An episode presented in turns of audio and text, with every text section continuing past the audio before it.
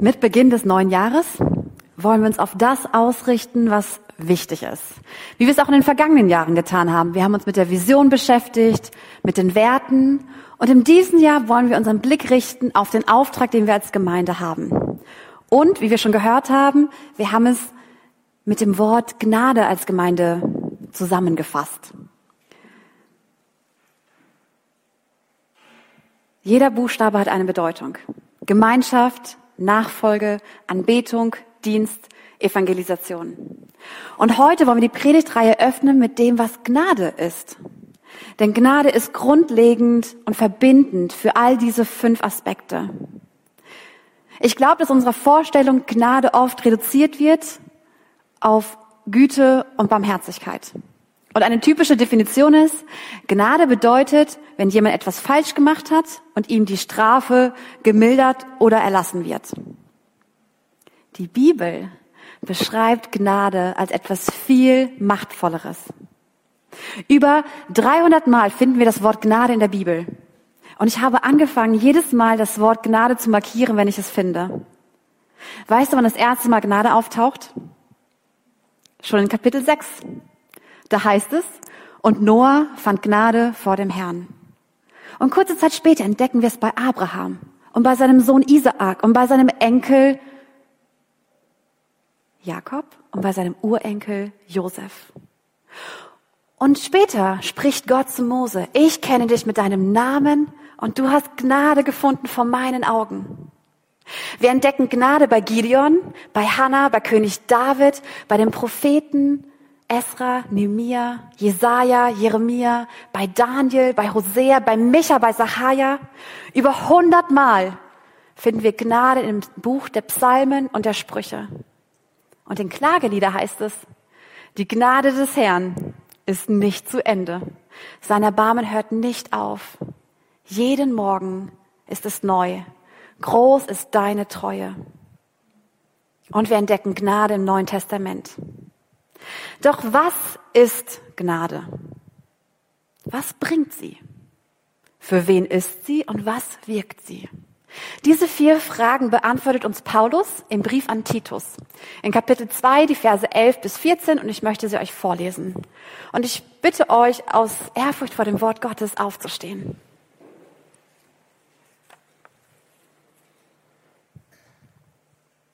Denn die Gnade Gottes ist erschienen, heilbringend allen Menschen und unterweisend uns, damit wir die Gottlosigkeit und die weltlichen Begierden verleugnen und besonnen, gerecht und gottesfürchtig leben.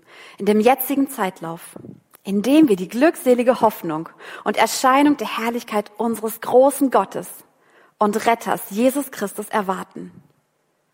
Der hat sich selbst für uns hingegeben, damit er uns loskaufte von aller Gesetzlosigkeit und sich selbst ein Eigentumsvolk reinigte, das eifrig sei in guten Werken. Dürft euch setzen.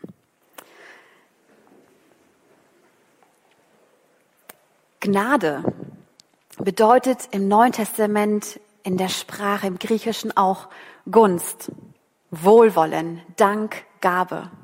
Faszinierend ist, dass das Wort Gnade im Griechischen auch verwandt ist mit dem Wort Freude. Gnade ist, was Freude bringt. Denn Gnade ist das unverdiente Geschenk Gottes.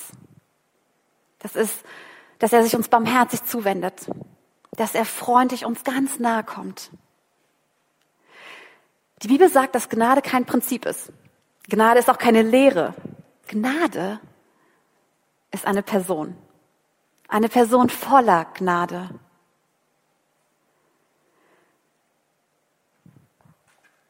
Und diese Gnade hat keinen Beweggrund außerhalb von sich. Wir sind nicht der Grund für Gnade. Die Gnade hat ihr Motiv, ihren Grund in der Großzügigkeit des Gebers, in Gott selbst. Das ist der Grund für die Gnade. Und jetzt schreibt Paulus, dass diese Gnade erschienen ist. Wenn Gott sich zeigt, dann tritt er einen Schritt hervor. Aber er bleibt doch verborgen. Er gibt sich zu erkennen und doch nicht ganz. Er zeigt sich so, dass wir ihn erkennen können, aber nicht müssen. Das ist wie beim Versteckspiel mit Kindern. Wenn man mit Kindern Verstecken spielt, braucht man ein gutes Versteck. Das bedeutet ein Versteck, wo man nicht sofort gefunden wird, aber doch gefunden werden kann. Weil es gibt nichts Schlimmeres, als wenn du jemanden suchst und du kannst ihn nicht finden. Dann hörst du auf zu suchen. Gott zeigt sich so, dass du ihn erkennen kannst, aber nicht musst. Denn Gott ist ein Gott, der sich nicht aufdrängt. In Jesus ist die Gnade Gottes sichtbar geworden, erkennbar und findbar. Und weil diese Gnade nicht einfach die Gnade von irgendjemandem ist, sondern von Gott, weil es Jesus selbst ist, hat diese Gnade einen unermesslichen Wert. Sie ist souverän und vollkommen. Sie ist, wie wir eben gehört haben, ewig. Sie hat kein Ende, weil Gott ewig ist. Gnade ist das Wesen Gottes. Und diese Gnade ist gekommen, nicht um etwas von uns zu verlangen, sondern uns etwas zu bringen. Sie ist gekommen, nicht um etwas von uns zu fordern, wie Gesetze es tun und Regeln und Maßnahmen, sondern sie ist gekommen, uns etwas zu schenken, ohne Gegenleistung. Einfach so. Gnade bedeutet, dass ich, dass du, dass wir Menschen nicht mehr auf die Entscheidung, dass wir uns von Gott abgewendet haben, dass wir sagen, du bist mir egal, dass wir darauf festgelegt sind. Sondern ab jetzt heißt es, dass Gott mich mit Gnade anschaut, freundlich und barmherzig. Egal, wie ich mich gerade entscheide. Er begegnet mir mit Gnade. Gnade verleiht mir neue Würde. Jetzt ist die Frage, was bringt denn diese Gnade? Paulus schreibt an Titus, denn es ist erschienen die heilbringende Gnade. Sie bringt Heil, sie bringt Rettung. Als allererstes heißt es, dass uns die Gnade Vergebung bringt. Wie die Definition am Anfang. Die Strafe wird gemildert oder sogar erlassen. Das ist Gnade. Ich bekomme nicht das, was ich für mein Verhalten oder meine Haltung eigentlich verdient hätte. Weil Gnade und Verdienen gehören nicht zusammen. Strafe wird mir erlassen. Ich bekomme Vergebung. Gnade bedeutet, Gott vergibt mir. Ich kann nichts dafür tun. Aber ich glaube, dass wir Christen manchmal bei dieser reduzierten Definition stehen bleiben und sagen, okay, Gott ist mir gnädig, er hat mir vergeben, okay, leben wir so. Ich glaube, dass Gnade so viel mehr ist. Früher hatte ein König ein Zepter. Und wenn er sein Zepter ausgestreckt hat, dann hieß es, ich gewähre dir Gnade. Du darfst dich jetzt mir nahen mit deinem Anliegen mit dem, was dich beschäftigt. Gnade bedeutet, dass Gott uns sein Zepter entgegenstreckt und sagt, du darfst dich mir nahen. Komm her. Du bist eingeladen in meine Gemeinschaft. Das ist Gnade. Ja, Vergebung. Das ist wunderbar. Das bringt uns Freude. Aber Gnade gibt noch so viel mehr. Gnade sagt mir, ich bin eingeladen, ganz zu Gott zu gehören. Heilbringend. Deswegen ist diese Gnade kein schwaches Nachgeben und kein kraftloses Freundlichsein im Sinne von, ach komm, sind wir jetzt mal gnädig heute. Lass mal mal durchgehen. Gottes Gnade ist göttliche Liebeskraft. Das ist Kraft. Das ist nicht schwach. Und diese Gnade hat nicht gebracht oder wird irgendwann mal bringen, sondern sie bringt hier und heute Rettung, Vergebung und Einladung in die Gemeinschaft Gottes. Jetzt stellt sich die Frage, an wen wendet sich denn die Gnade? Wir Menschen können auch begnaden. Und wir tun es meist so in Einzelfällen mal. Es gibt eine Person in Deutschland, die ganz offiziell begnadigen darf. Der Bundespräsident. Er darf Begnadigung aussprechen. Das ist was sehr Kostbares. Er darf eine Strafe mildern oder sogar erlassen. Ich habe mal nachgeschaut. Unser letzter Bundespräsident, Joachim Gauck, hat in seinen fünf Jahren Amtszeit wie viele Begnadigungen ausgesprochen? Hier gibt es einen Hinweis, vier, elf Stück. Ungefähr zwei pro Jahr. Also menschliche Gnade gibt ganz ausgewählten Menschen Gnade. Titus erfährt etwas anderes. Paulus schreibt, denn es ist erschienen die Gnade Gottes heilbringend allen Menschen. Allen Menschen. Gott begnadigt nicht zwei Menschen pro Jahr, du und du und der Rest tut mir leid. Gott begnadigt alle Menschen. Seine Gnade ist für alle gekommen. Sie ist für alle zugänglich. Niemand, auch nicht du, bist ausgeschlossen von seiner Gnade. Ich möchte uns an dieser Stelle eine ehrliche Frage stellen. Und vielleicht wunderst du dich über diese Frage. Haben wir ein Problem damit, dass Gott seine Gnade allen Menschen zugänglich macht? Ganz ehrlich, haben wir ein Problem damit? In unserer Gesellschaft gibt es einen ganz wichtigen Wert. Das, der heißt, alle werden gleich behandelt. Und wenn ich nicht mein Recht bekomme, dann stehe ich dafür ein, dass ich genauso behandelt werde wie auch der andere. Aber wie ist das mit der Gnade? Wollen wir wirklich, dass der andere genauso Gnade bekommt wie ich auch? Ganz ehrlich? Wie kann das sein, dass Gott seine Gnade einem Ehebrecher und Mörder schenkt? Wie König David es war. Wie kann es sein, dass Gott seine Gnade jemanden entgegenbringt, der Christen verfolgt? Wie Paulus es gemacht hat, bevor er diese Worte selber aufgeschrieben hat über die Gnade. Ist das gerecht? Nein. Das ist mehr als gerecht. Das ist viel machtvoller. Das ist Gnade. Das ist Gnade. Doch so einfach kann das nicht sein, würden wir jetzt sagen, oder? Das kann doch nicht so einfach sein. Doch, das kann so einfach sein. Wir müssen nichts für die Gnade vorher leisten. Und ganz ehrlich, ich kann das nicht. Aber Jesus hat sich hingegeben und hat gesagt, für alle ist diese Gnade zugänglich. Jeder kann diese Gnade haben. Das bedeutet, es gibt bei Gott keine hoffnungslosen Fälle. Auch du bist keiner. Was ist nötig? Was ist nötig, damit diese Gnade mich begnadigt? Damit ich zu einer Begnadeten werde? Das ist übrigens mein Name, Hannah. Gott ist gnädig. Wie kann ich zu einem Begnadeten werden? Wie kannst du zu einem Begnadeten werden?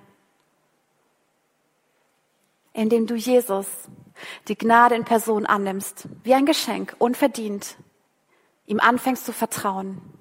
Nicht mehr und nicht weniger ist nötig, um eine Begnadete und ein Begnadeter zu werden. Jetzt stellt sich aber die große Frage, was wirkt diese Gnade? Was macht sie? Wir haben es schon gehört, den einen Teil. Paulus schreibt, dass sie heilbringend ist, allen Menschen. Und dann schreibt er weiter, die Gott, denn die Gnade Gottes ist erschienen, heilbringend allen Menschen und unterweisend uns. Wie jetzt? Alle oder uns? Wen meint er denn jetzt? Hier ist eine Spannung drin, die faszinierend ist. Gott macht seine Gnade allen Menschen zugänglich, aber die, die sie annehmen, die anfangen, Jesus zu vertrauen, die werden von der Gnade unterwiesen. Heilbringend ist sie ein für alle Mal gekommen in Jesus. Aber wer sie annimmt, der kann Tag für Tag erfahren, dass Gott mit uns ist, dass er uns begegnet, dass er uns nahe ist, dass er sich uns freundlich zuwendet. Ich weiß nicht, mit, mit welchem Gefühl du an dieses Wort unterweisen rangehst. Ich habe gemerkt, dass es eigentlich kein Wort in unserer Alltagssprache ist. Und wenn, hat es eher so einen negativen Charakter. Gott will uns unterweisen. Und vielleicht fühlt sich das wie eine Last an. Jetzt will er auch noch was sagen. Ja, will er. Und ab jetzt lässt er uns nichts mehr durchgehen. Nicht mal ein Gedanke, der nicht ihm entspricht. Aber weißt du wieso? Das Wort unterweisen im Griechischen entstammt von dem Wort Kind. Es bedeutet auch Kinder anleiten, Kinder erziehen. Wenn die Gnade uns unterweist, dann geschieht es allein aus einem Grund. Weil wir durch diese Gnade Kinder Gottes geworden sind. Will er uns als Vater in Liebe unterweisen, uns beibringen, was es denn heißt, als Kind Gottes zu leben. Die Gnade macht uns zu Kindern Gottes. Aber es das heißt noch lange nicht, dass ich auch sofort weiß, wie das funktioniert. Was macht denn ein Kind Gottes? Wie spricht ein Kind Gottes? Wie verhält sich ein Kind Gottes? Wie liebt ein Kind Gottes und wie lebt ein Kind Gottes? Das ist nicht einfach da. Aber der Vater sagt, meine Gnade wird dir das beibringen, jeden Tag. Und zwar in drei Zeitphasen. Die Gnade leitet uns an in Bezug auf unsere Vergangenheit, was wir hinter uns lassen, was in unserer Gegenwart ist und was in unserer Zukunft ist. Und darauf lasst uns mal hineinschauen, was Paulus uns verrät. Als erstes heißt es, dass wir etwas hinter uns lassen müssen. Und um das zu verstehen, müssen wir ziemlich an den Anfang der Geschichte der Menschen mit Gott gehen. Da heißt es ganz am Anfang, dass der Mensch bestimmt ist, in intimer Beziehung mit Gott, mit sich selbst und seinem Nächsten zu leben. Und dass sie ja die Welt kreativ gestalten darf. Wir sind als Ebenbild Gottes geschaffen. Und damit haben wir zwei Bestimmungen im Leben. Die eine ist, dass wir die weise Herrschaft von Gott repräsentieren. Das heißt, so wie er auf gute Weise mit der Schöpfung mit den Menschen umgeht, so sollen wir es genauso machen. Und die zweite Bestimmung ist, dass wir Gott anbeten und ihm begegnen, dass wir dem Ausdruck geben. Wir spiegeln Gott wieder. Ein Ebenbild sei es ein Spiegelbild Gottes sein. Aber dann passierte was am Anfang und ich glaube, die meisten von uns wissen das. Plötzlich kommt Misstrauen auf. Meint es Gott wirklich gut mit mir? Ist er wirklich so gnädig? Und es sorgte dafür, dass der Mensch nicht mehr Ebenbild, nicht mehr Spiegelbild sein wollte, sondern gesagt hat, ich will kein Spiegelbild mehr sein. Ich will lieber das Original sein, das, was sich im Spiegel widerspiegelt. Das Problem ist, wenn ein Spiegel im Bild gesprochen sich abwendet, dann wird er nicht zum Original. Ein Spiegel bleibt Spiegel. Er spiegelt nur jetzt etwas anderes wieder. Wenn wir uns von Gott abwenden und sagen, ich will sein wie du, Schöpfer, dann werden wir das nicht, sondern wir fangen einfach an, etwas anderes wieder zu spiegeln. Wenn wir uns von Gott abwenden, dann verlieren wir unsere Bestimmung, nämlich ihm nachzumachen, wie er mit der Schöpfung umgeht, mit den Menschen und ihn anzubeten, ihm zu begegnen. Das ist ein großes Problem. Denn wir sind dazu geschaffen, Teil von etwas Größerem zu sein. Wir sind dazu geschaffen, wieder zu spiegeln. Was machen wir damit? Wenn im Spiegel nicht mehr das Original zu sehen ist, dann heißt es für uns Menschen, wenn wir uns von Gott abgewendet haben, dann ist Gott nicht mehr in uns zu finden. Dann sind wir Gott los. Und Gottlosigkeit bedeutet ganz einfach, dass wir Gott nicht mehr ehren und es ist das Gegenteil von Gottes Furcht. Und Paulus schreibt jetzt, die Gnade hilft uns, dass wir die Gottlosigkeit und die weltlichen Begierden hinter uns lassen, dass wir uns davon abwenden, dass wir uns Gott wieder zuwenden. Weltliche Begierden, wieder so ein Wort, das nicht unsere Alltagssprache ist. Im Neuen Testament erfahren wir, was dahinter steckt. Nämlich, dass wir nicht unseren selbstsüchtigen Wünschen unserer Seele nachgehen, die einfach nur ich bezogen sind. Und dass wir nicht unserem maßvollen Verlangen unseres Körpers nachgehen, nach materiellem Äußerlichen, was keine Grenze hat.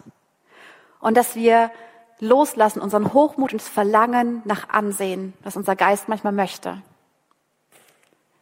Und wenn wir das verleugnen, das heißt, wenn wir uns weigern, gottlos zu sein, wenn wir uns ihm wieder zuwenden, dann fangen wir an, Gott wieder zu spiegeln. Dann fangen wir an, wieder Gott zu ehren. Dann fangen wir an, wieder Gott zu fürchten. Dann fangen wir an, wieder die Bestimmung zu haben, für die wir gemacht sind.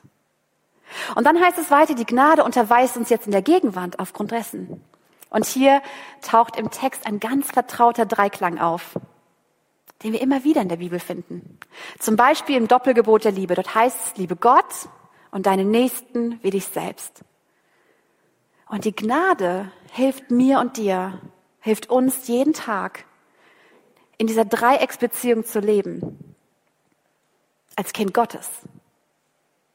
Und als Kind Gottes lebt man besonnen gegenüber sich selbst. Das heißt nicht einfach, dass ich bedacht rede und handle, was gut wäre, wenn wir das tun, sondern das heißt, dass wir uns besinnen. Dass wir uns besinnen auf das, was wir sind. Ebenbild Gottes. Gott widerspiegeln und dass wir uns darauf besinnen, wer er ist, Schöpfer, der mich gemacht hat, der mich begnadet hat. Und dass wir auch, wie in der Bibel ganz oft steht, wir nachsinnen über das, was Gott möchte. Die Gnade befähigt uns dazu. Das Zweite ist, dass die Gnade uns beibringt, als Kind Gottes zu leben, indem wir gerecht gegenüber unserem Nächsten leben. Und das heißt, dass wir die Rechte des anderen anerkennen, die er als Geschöpf Gottes hat. Dass wir für den anderen uneigennützig sorgen. Dass wir ihm das geben, was dem anderen zusteht und nicht festhalten. Und dass wir den anderen ehren, weil er auch ein Kind Gottes ist. Und das Dritte bringt uns die Gnade bei jeden Tag und wir dürfen darin üben, dass wir gottesfürchtig gegenüber Gott sind. Dass wir, wie wir die Rechte des anderen anerkennen, genauso die Rechte anerkennen, die Gott über uns hat, indem wir uns ihm hingeben. Liebend, anbetend, gehorsam, gottesfürchtig. Gottesfürchtig sein heißt nichts anderes als in Christus sein. Jesus in uns und wir in ihm. Dann spiegeln wir Gott wieder und dann ehren wir ihn. Die Gnade bringt uns bei, als Kind Gottes zu leben, besonnen gegenüber mir selbst, gerecht gegenüber meinem Nächsten und gottesfürchtig gegenüber Gott. Und dann bringt die Gnade uns noch etwas bei für die Zukunft. Und Paulus schreibt Folgendes. Indem wir die glückselige Hoffnung und Erscheinung der Herrlichkeit unseres großen Gottes und Retters Jesus Christus erwarten. Worum geht es in der Zukunft? Nicht um mich. Nicht um dich. Tut mir leid. Es geht um die Herrlichkeit Gottes. Es geht um seine Ehre, um seine Würde, um die Ausstrahlung seiner Gegenwart. Darum geht es. Und das ist unsere Hoffnung. Aber jetzt schreibt Paulus, dass sogar die Herrlichkeit selbst, Gottes Ehre, Gott selbst erscheint. Ich finde es faszinierend, dass zwei Dinge hier erscheinen. Die heilbringende Gnade ist erschienen und wir erwarten, dass die Herrlichkeit erscheint. Jetzt stell dir mal vor, die Herrlichkeit wäre zuerst erschienen. Jesus wäre zuerst in seiner ganzen Ehre und Pracht und Würde gekommen. Dann wären wir hoffnungslose Fälle weil Gott uns nicht mit Gnade hätte anschauen können, weil wir abgewendet waren von ihm, weil wir ihn nicht wiedergespiegelt haben. Deswegen ist Gott zuerst in der heilbringenden Gnade gekommen, um uns mit Gnade anzuschauen, um sich uns ganz nahe zu kommen, um sich uns zu nahen. Und weil das passiert ist, können wir jetzt glückselig, wie Paulus schreibt, können wir voller Freude erwarten, dass Jesus wiederkommt in seiner ganzen Ehre. Und dann werden alle erkennen, wer er ist nämlich der große Gott und der Retter. Und wenn er in Herrlichkeit erscheint, dann werden wir mit in seine Herrlichkeit hineingenommen, weil wir begnadet sind. Weil seine Gnade uns in seine Gemeinschaft einlädt, werden wir dazugehören. Wir dürfen uns mit in seine Ehre hineinstellen. Zum Schluss zieht Paulus den Bogen nochmal zurück zur Gnade. Wir haben gehört, dass die Gnade Gottes erschienen ist, heilbringend allen Menschen und unterweisend uns. Und jetzt schreibt er nochmal, wie diese Gnade erschienen ist. Nicht unbedingt, weil wir es nicht wissen, sondern ich glaube, weil er so davon überwältigt ist, wie diese Gnade erschienen ist. Paulus schreibt, dieser große Gott und Retter Jesus Christus hat sich selbst für uns hingegeben, damit er uns loskaufte von aller Gesetzlosigkeit und sich selbst ein Eigentumsvolk reinigte, das eifrig sei in guten Werken. Wie ist die Gnade erschienen? In den sich Jesus hingegeben hat. Aus Gnade, ohne Gegenleistung, ohne etwas von uns zu verlangen. Er hat sich für uns hingegeben und er hatte damit drei Ziele. Das erste ist uns loskaufte. Wenn jemand früher Schulden gemacht hat, dann konnte ein Verwandter oder ein Freund ihn freikaufen mit Geld. Jesus hat uns losgekauft. Nicht mit Geld, sondern Leben für Leben. Denn er wollte uns für sich selbst haben hier heißt es ein Eigentumsvolk. Wenn jemand einen anderen freigekauft hat, dann gehört er ihm. Wir gehören jetzt Jesus. Weißt du, was das heißt? Wir gehören nicht dem Gesetz. Wir gehören nicht irgendwelchen Regeln. Wir gehören der Gnade in Person. Wir gehören zu Jesus. Und ein drittes Ziel hat er damit, dass er sich hingegeben hat. Dass er uns eifrig macht zu guten Werken. Gute Werke nicht, damit wir Gnade bekommen, sondern gute Werke, weil wir begnadet sind. Normalerweise ist der innere Antrieb für gute Werke, wenn wir ehrlich sind, weil es eine Regel ist, weil es ein Gesetz ist oder weil es eine Belohnung gibt. Hier ist etwas anders. Hier ist es die Gnade, die gute Werke hervorbringt. Es ist nicht mehr ein Du sollst, wie es im Gesetz heißt, sondern ich will. Jesus fordert uns auf, weil wir Kinder Gottes sind, die begnadet sind, dass wir in, durch und aus Gnade leben. Und in den nächsten fünf Wochen werden wir uns das anschauen. Wie wir als Gemeinde Gottes als Ebenbilder Gottes, als Kinder Gottes aus Gnade lernen, zu leben und zu lieben gegenüber uns selbst, gegenüber unserem Nächsten und gegenüber Gott. Und zwar in Gemeinschaft, in Nachfolge, in Anbetung, im Dienst und in Evangelisation. Aber Ziel ist, war und bleibt, dass wir ausgerichtet sind auf Gott, dass wir ihn widerspiegeln, so wie er ist, und dass wir zu seiner Ehre leben. Amen.